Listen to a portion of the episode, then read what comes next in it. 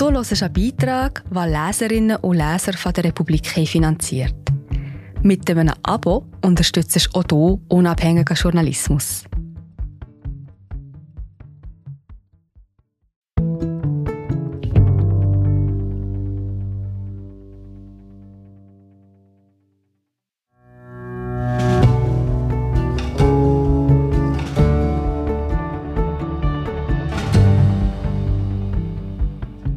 Großbritannien hat eine neue Premierministerin. Wer ist Liz Truss? Was will sie? Und was bedeutet das für Britinnen und den Rest der Welt? Trust Me. Ein Porträt von Helene von Bismarck. Gelesen von Jonas Rüegg. Die Briten haben mal wieder eine neue Premierministerin. Nach Margaret Thatcher und Theresa May ist Liz Truss die dritte Frau in der Geschichte, die dieses Amt bekleidet. Gleichzeitig ist sie die vierte Regierungschefin in den gerade mal sechs Jahren, seit sich das Land für den Austritt aus der EU entschieden hat. Was ist innen- und außenpolitisch von ihr zu erwarten? Ist ihre Amtszeit angesichts der gewaltigen Aufgaben, die vor ihr liegen, von Anfang an zum Scheitern verurteilt? Einen schwierigeren Zeitpunkt, um den Vorsitz der konservativen Tory-Partei und damit das höchste Amt in der Regierung zu übernehmen, hätte sich Truss kaum aussuchen können. Die europäische Sicherheitsordnung wird weiter durch den russischen Angriffskrieg gegen die Ukraine bedroht, die britischen Energiepreise sind in unzumutbare Höhen geschnellt, Großbritannien verfügt über viel zu wenig Gasspeicherkapazität, um über den Winter zu kommen, die Inflation befindet sich im zweistelligen Bereich und eine Rezession scheint unausweichlich. Für den Herbst sind bereits zahlreiche Streiks angekündigt und Experten warnen vor einem Zusammenbruch des britischen Gesundheitssystems und anderer öffentlicher Dienstleistungen im Winter. Der gesellschaftliche Zusammenhalt scheint in größerer Gefahr als zu irgendeinem anderen Zeitpunkt seit dem Ende des Zweiten Weltkriegs. Zahllose Britinnen werden ihre Rechnungen nicht bezahlen können Unternehmen angesichts der explodierenden Kosten den Betrieb einstellen müssen. Viele Menschen werden vor der Wahl stehen, entweder zu frieren oder zu hungern. Angesichts dieser bedrohlichen Situation war es ein fast surreal anmutender Sommer, der Liz Truss an die Macht brachte. Nach dem Abtritt Boris Johnsons als Vorsitzender der konservativen Partei kämpfte sie als seine bisherige Außenministerin mit einem weiteren hochrangigen Mitglied aus Johnsons Kabinett, dem Schatzkanzler Rishi Sunak, um das Amt des Premiers.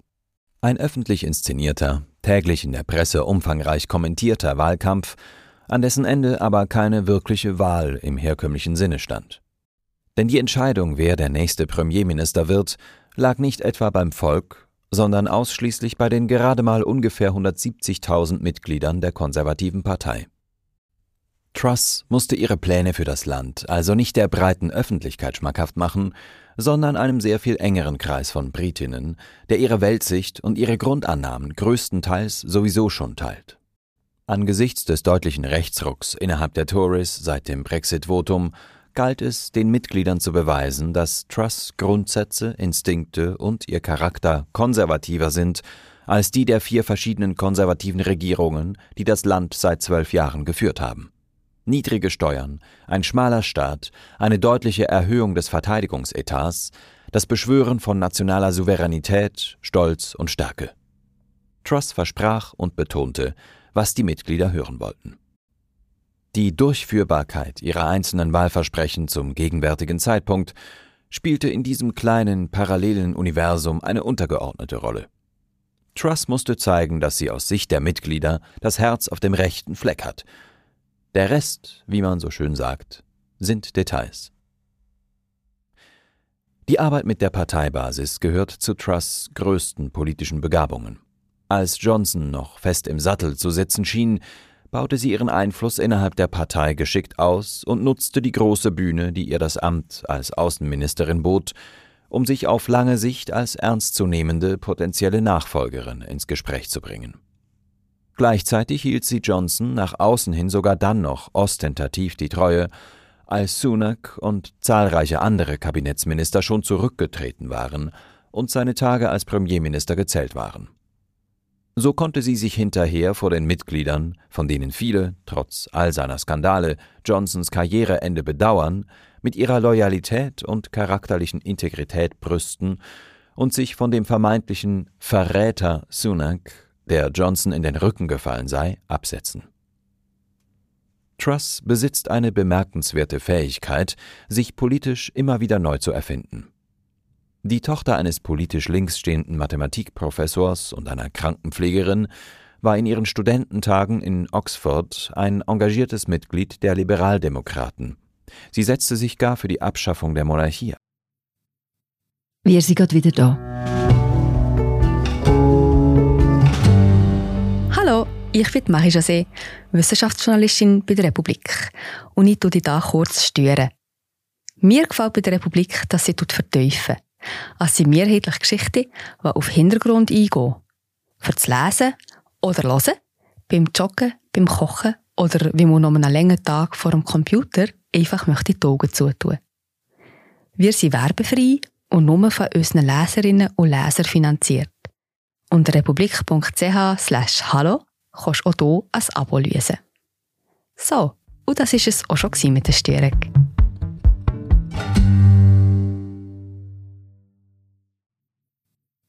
Ein. Erst nach dem Examen trat sie in die konservative Partei ein. Beim EU-Referendum kämpfte sie für den Verbleib Großbritanniens in der Europäischen Union. Sechs Jahre später ist Truss die bevorzugte Kandidatin der European Research Group ERG, des einflussreichen und äußerst europafeindlichen Flügel der Tories. Während zwischen 2016 und 2022 zahlreiche politische Karrieren in Großbritannien an der massiven Verhärtung der Brexit-Fronten zerschellten, viele prominente Remainer aus der konservativen Partei gedrängt oder mindestens unter Generalverdacht gestellt wurden, beherzigte Truss erfolgreich die erste und wichtigste Grundregel einer politischen Karrieristin. If you cannot beat them, lead them. Truss Selbstinszenierung als Johnson-Loyalistin mag überzogen und angesichts ihrer lang gehegten Ambitionen nicht frei von Heuchelei gewesen sein, trotzdem wird sie seine Politik in vielen Punkten weiterführen. Gerade außenpolitisch ist von ihr Kontinuität zu erwarten. Die britische Unterstützung der Ukraine durch Waffenlieferungen und die Ausbildung ukrainischer Soldaten werden weitergehen. Auch diplomatisch wird Truss die Ukraine weiter unterstützen und bei den Verbündeten Großbritanniens engagiert dafür werben, das Gleiche zu tun. Truss vertritt gegenüber Russland eine äußerst entschlossene Linie. In einer Ansprache als Außenministerin im Frühjahr 2022 verglich sie die weltpolitische Situation mit dem Kalten Krieg und warnte sogar, dass Putins Russland gefährlicher und unberechenbarer sei, als es die Sowjetunion je gewesen sei. Truss ist besorgt, dass die amerikanische Regierung unter Joe Biden nach den Zwischenwahlen im November mit ihrem Engagement für die Ukraine nachlassen könnte. Der deutschen wie auch der französischen Haltung zu Russland, die gerade in den ersten Monaten nach Kriegsbeginn zögerlicher war als die britische, steht sie skeptisch gegenüber. Von Wandel durch Handel hält sie nichts. Truss Kritik an der deutschen Russlandpolitik der letzten 20 Jahre ist berechtigt, Allerdings stellt sich die Frage, ob ihre Entschlossenheit, Putin entgegenzuwirken, sich darauf erstrecken wird, die Rolle russischen Geldes in der Londoner City, aber auch innerhalb der konservativen Partei aufzuarbeiten. Zu erwarten ist, dass sie sich, genau wie Johnson, um ein enges Verhältnis und eine nahe sicherheitspolitische Zusammenarbeit mit den baltischen und skandinavischen Staaten und auch Polen bemühen wird. Alles Länder, die aufgrund ihrer historischen Erfahrungen und geografischen Lage die russische Bedrohung genauso ernst nehmen wie sie.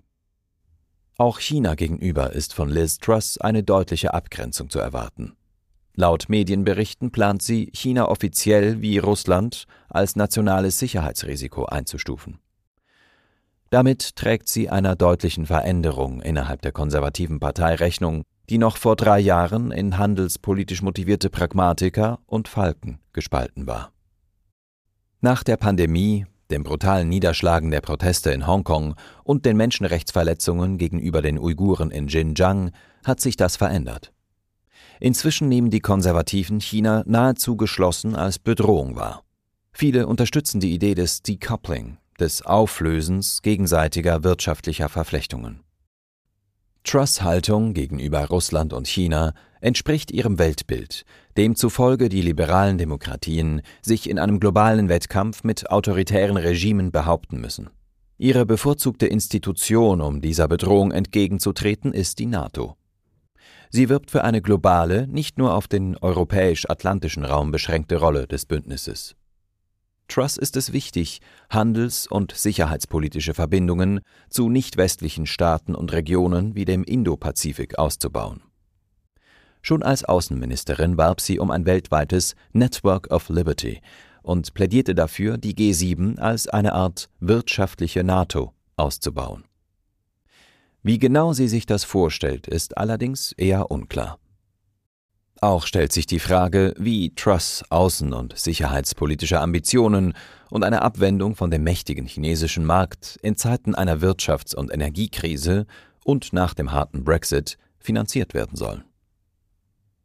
Bei aller außenpolitischen Kontinuität in der Sache sollten sich die Verbündeten des Vereinigten Königreichs auf einen veränderten Ton an der Spitze der Regierung einstellen. Truss hat ein anderes Temperament als Johnson. Letzterem ist es immer wichtig, in jedem Raum, den er betritt, die beliebteste und lustigste Person zu sein. Seine bevorzugten Mittel, um seine Ziele zu erreichen, Zeit zu gewinnen und oft auch, um seine Absichten zu verschleiern, sind Witz und Charme. Die Folge ist, dass sich seine Aussagen häufig vollkommen widersprechen. Anders als Johnson ist es Truss egal, was die Leute von ihr denken. Sie gilt als hartnäckiger, kompromissloser und sozial ungeschickter Workaholic. Ihre Empathielosigkeit im Umgang mit Mitarbeiterinnen ist legendär. Harte, oft auch sexistische Kritik an ihrer Person ist für sie nichts Neues. Truss scheint einen konfrontativen Umgang für Stärke zu halten. Es ist nicht unwahrscheinlich, dass sie sich in diesem wie auch in vielen anderen Punkten an ihrem Vorbild Margaret Thatcher orientiert. Diese war berühmt für ihre Verachtung von Konsenspolitik, ihre robuste Art, Verhandlungen zu führen und ihre deutliche Rhetorik. Wie schon bei Johnson steht Truss Europapolitik in deutlichem Gegensatz zu ihren weitreichenden außenpolitischen Ambitionen. Das war nicht immer so. Als sie Außenministerin wurde und die Verhandlungen mit der EU über alle Brexit-relevanten Fragen von dem konfrontativen Lord David Frost übernahm, bemühte sie sich zuerst um eine sehr viel freundlichere und kooperativere Beziehung mit ihren EU-Gesprächspartnern. Nach dem Ausbruch des Russland-Ukraine-Krieges tat sie etwas, was noch Wochen vorher auf der Brexit-Insel undenkbar schien, und nahm eine Einladung zu einem Treffen der EU-Außenministerinnen an. Im Mai plädierte sie in einer Rede dafür, im Kampf gegen Putins Russland mit allen gleichgesinnten Organisationen zusammenzuarbeiten, sogar mit denjenigen, in denen das Vereinigte Königreich nicht vertreten ist, wie die EU. Doch Truss Hoffnung auf einen geeinten Westen in Zeiten des Krieges in Europa hielt sie nicht davon ab, eine drastische Lösung der zwischen EU und Großbritannien nach wie vor sehr umstrittenen Nordirland-Frage anzustreben, als sie ihre gewünschten Ziele mit Nettigkeit nicht erreichen konnte. Noch als Außenministerin lancierte Truss den Northern Ireland Protocol Bill, ein Gesetz, das die aus britischer Sicht nicht zufriedenstellenden Regelungen im Nordirland-Protokoll des Brexit-Abkommens unilateral verändert. Dies stellt eine Verletzung internationalen Rechts und aus Sicht der EU und vieler britischer Juristen einen klaren Vertragsbruch dar, der in einem Handelskrieg zwischen Vereinigtem Königreich und EU gipfeln könnte. Im Wahlkampf kündigte Truss an, das Gesetz so schnell wie möglich durchs Parlament bringen zu wollen. Das könnte allerdings schwierig werden, da sich bereits massiver Widerstand aus dem House of Lords, dem Oberhaus des britischen Parlaments, ankündigt. Selbst wenn sich die Regierung am Ende durchsetzt, wird es Monate dauern, bis das Gesetz in Kraft treten kann, und dann wahrscheinlich nicht in seiner jetzigen Form. Gleichzeitig berichten Medien, dass Truss vorhabe, diese Zeit zu überbrücken, indem sie mit Hilfe des im Nordirland-Protokoll vorgesehenen Artikels 16 bestimmte Teile der bestehenden Regeln aussetzt. Die Frage ist, was Truss mit diesem konfrontativen Kurs gegenüber der EU bezweckt. Wahrscheinlich hofft sie, damit einerseits Druck auf die EU ausüben zu können, um in der Zeit bis zum Inkrafttreten des neuen Gesetzes doch durch Verhandlungen zu einer Lösung zu kommen. Gleichzeitig hat sich Truss innenpolitisch mit diesem Vorschlag bei der European Research Group beliebt gemacht. Trotzdem wäre es ein Fehler, im Northern Ireland Protocol Bill nur ein taktisches Spielchen zu sehen. Selbst scharfe Gegner der Konservativen betonen, dass die jetzige Regelung im Nordirland-Protokoll auf Dauer nicht funktionieren kann. Es ist nicht auszuschließen, dass Truss wirklich glaubt, sich durchsetzen, die ERG zufriedenstellen, aber einen Handelskrieg mit der EU vermeiden zu können.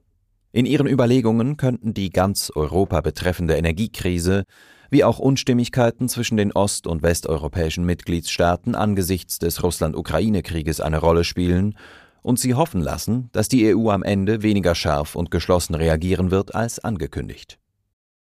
Wie ihre Politik gegenüber der EU steht auch Liz Truss innenpolitische Rhetorik in einem gewissen Gegensatz zu ihren weltweiten Ambitionen für die liberale Demokratie. Wer nach dem Abtritt Johnsons auf ein Ende des britischen Populismus hofft, hofft vergeblich. Eher ist es wahrscheinlich, dass sich in Johnsons Regierungszeit angelegte populistische Tendenzen, die von der konservativen Partei und dem Tory-freundlichen Teil der britischen Presse toleriert und oft auch aktiv gefördert wurden, unter Truss noch verstärken werden. Die grobe Vereinfachung und Emotionalisierung hochkomplizierter Sachverhalte, das Befeuern von Stellvertreterdiskussionen, rhetorische Angriffe auf all jene Institutionen, die die Macht der Exekutive begrenzen könnten, All dies bildet ein populistisches Repertoire, das Truss von Johnson übernommen hat. Im Wahlkampf kündigte Truss an, den Beamtenapparat verschlanken und seine Einflussnahme in die Schranken weisen zu wollen, ein Spiel mit dem klassischen populistischen Gedanken eines übermächtigen, ungewählten Deep State, der im Hintergrund die Fäden zieht. Sie versprach gegen die Vogue-Kultur in der Beamtenschaft vorzugehen und ging sogar so weit zu behaupten, dass diese linksliberale Kultur der Beamtinnen in manchen Fällen in Antisemitismus gipfeln würde. Verschiedene Kommentatoren aus der jüdischen Gemeinschaft wiesen diesen Vorwurf als vollkommen aus der Luft gegriffen zurück und beschuldigten Truss, ein so ernstes Thema wie Antisemitismus für ihren Wahlkampf zu instrumentalisieren. In einem Interview mit dem privaten Fernsehsender GB News holte Truss lachend zu einem Angriff auf die BBC aus, die angeblich nicht die Fakten berichten würde. Es war schwer, sich beim Zuschauen nicht an Donald Trumps Gerede von Fake News oder querdenkerische Vorwürfe einer Lügenpresse erinnert zu fühlen. Der öffentliche Sender BBC steht in Großbritannien schon seit längerem unter Druck aus unterschiedlichen Richtungen. Die prominente Moderatorin Emily Maitlis warnte kürzlich in einer vielbeachteten Rede vor aktiver Einflussnahme der konservativen Regierung auf die redaktionelle Arbeit des Senders. Gleichzeitig behaupten viele politisch rechtsstehende Politiker und Kommentatorinnen, die BBC verletze das Neutralitätsgebot. Die umstrittene Migrationspolitik der Johnson-Regierung, die das Entsenden von Asylbewerbern nach Ruanda vorsieht, möchte Trust weiterführen und sogar in Kooperation mit anderen Ländern ausbauen. Es ist inzwischen nicht mehr undenkbar, dass Großbritannien die Europäische Menschenrechtskonvention verlassen könnte, weil deren Definition von Asylrecht nicht den Vorstellungen der Regierung entspricht. Ein Austritt wäre ein überaus drastischer Schritt, den bislang nur Putins Russland gegangen ist. Truss hielt sich im Wahlkampf mit einer klaren Aussage zu dieser Frage zurück plant aber scheinbar Politikern wie Suella Braverman, die den Einfluss der Europäischen Menschenrechtskonvention in Großbritannien aktiv beschränken wollen, einen prominenten Platz in ihrem Kabinett einzuräumen. Mit dem Prinzip der Rechenschaftspflicht einer demokratisch gewählten Regierung scheint sich Truss ähnlich schwer zu tun wie ihr Vorgänger Johnson. Auf die Frage, wen sie als neue Ethikberaterin der Regierung benennen wolle, antwortete Truss, den Posten erstmal vakant lassen zu wollen. Wichtiger sei es schließlich, dass die Premierministerin den Unterschied zwischen richtig und falsch kenne. Das Prinzip einer unabhängigen Institution, die die Einhaltung des Ministerialkodex durch alle Mitglieder des Kabinetts überwacht, empfindet sie demnach als überflüssig. Während Johnsons Amtszeit waren zwei Ethikberater des Premierministers hintereinander zurückgetreten, weil er sich von ihrem Urteil nicht beeindrucken ließ. Truss machte Anfang August klar, dass sie nichts von der parlamentarischen Untersuchung hält, die momentan immer noch gegen Johnson in der Frage läuft, ob er das Unterhaus belogen hat. Die neue Premierministerin tut diesen Vorwurf als haltlos ab. Die Frage ist, wie erfolgreich Truss mit ihren ambitionierten Zielen, ihrem konfrontativen Stil und ihren populistischen Methoden zu einem Zeitpunkt sein kann, wo die britische Gesellschaft am Anfang einer tiefen wirtschaftlichen Krise steht. Ihre Herausforderung wird es sein, das Land über den Winter zu bringen und dabei selbst politisch zu überleben. Truss ist die erste Premierministerin, die zwar die Mehrheit der Mitglieder ihrer Partei hinter sich weiß, aber nicht eine Mehrheit der konservativen Abgeordneten, mit denen sie jetzt regieren muss. Viele bevorzugten Sunak und sind im Laufe der letzten zwei Monate nur umgeschwenkt, weil sich immer mehr abzeichnete, dass sie den Mitgliederentscheid gewinnen würde. Aber karrieristisches Kalkül und echte Loyalität sind nicht das gleiche. Die nächsten Parlamentswahlen stehen spätestens im Januar 2025 an. Das ist früh genug, um die direkt gewählten Tory-Parlamentarierinnen nervös zu machen, falls der Winter wirklich so schlimm wird wie gedacht.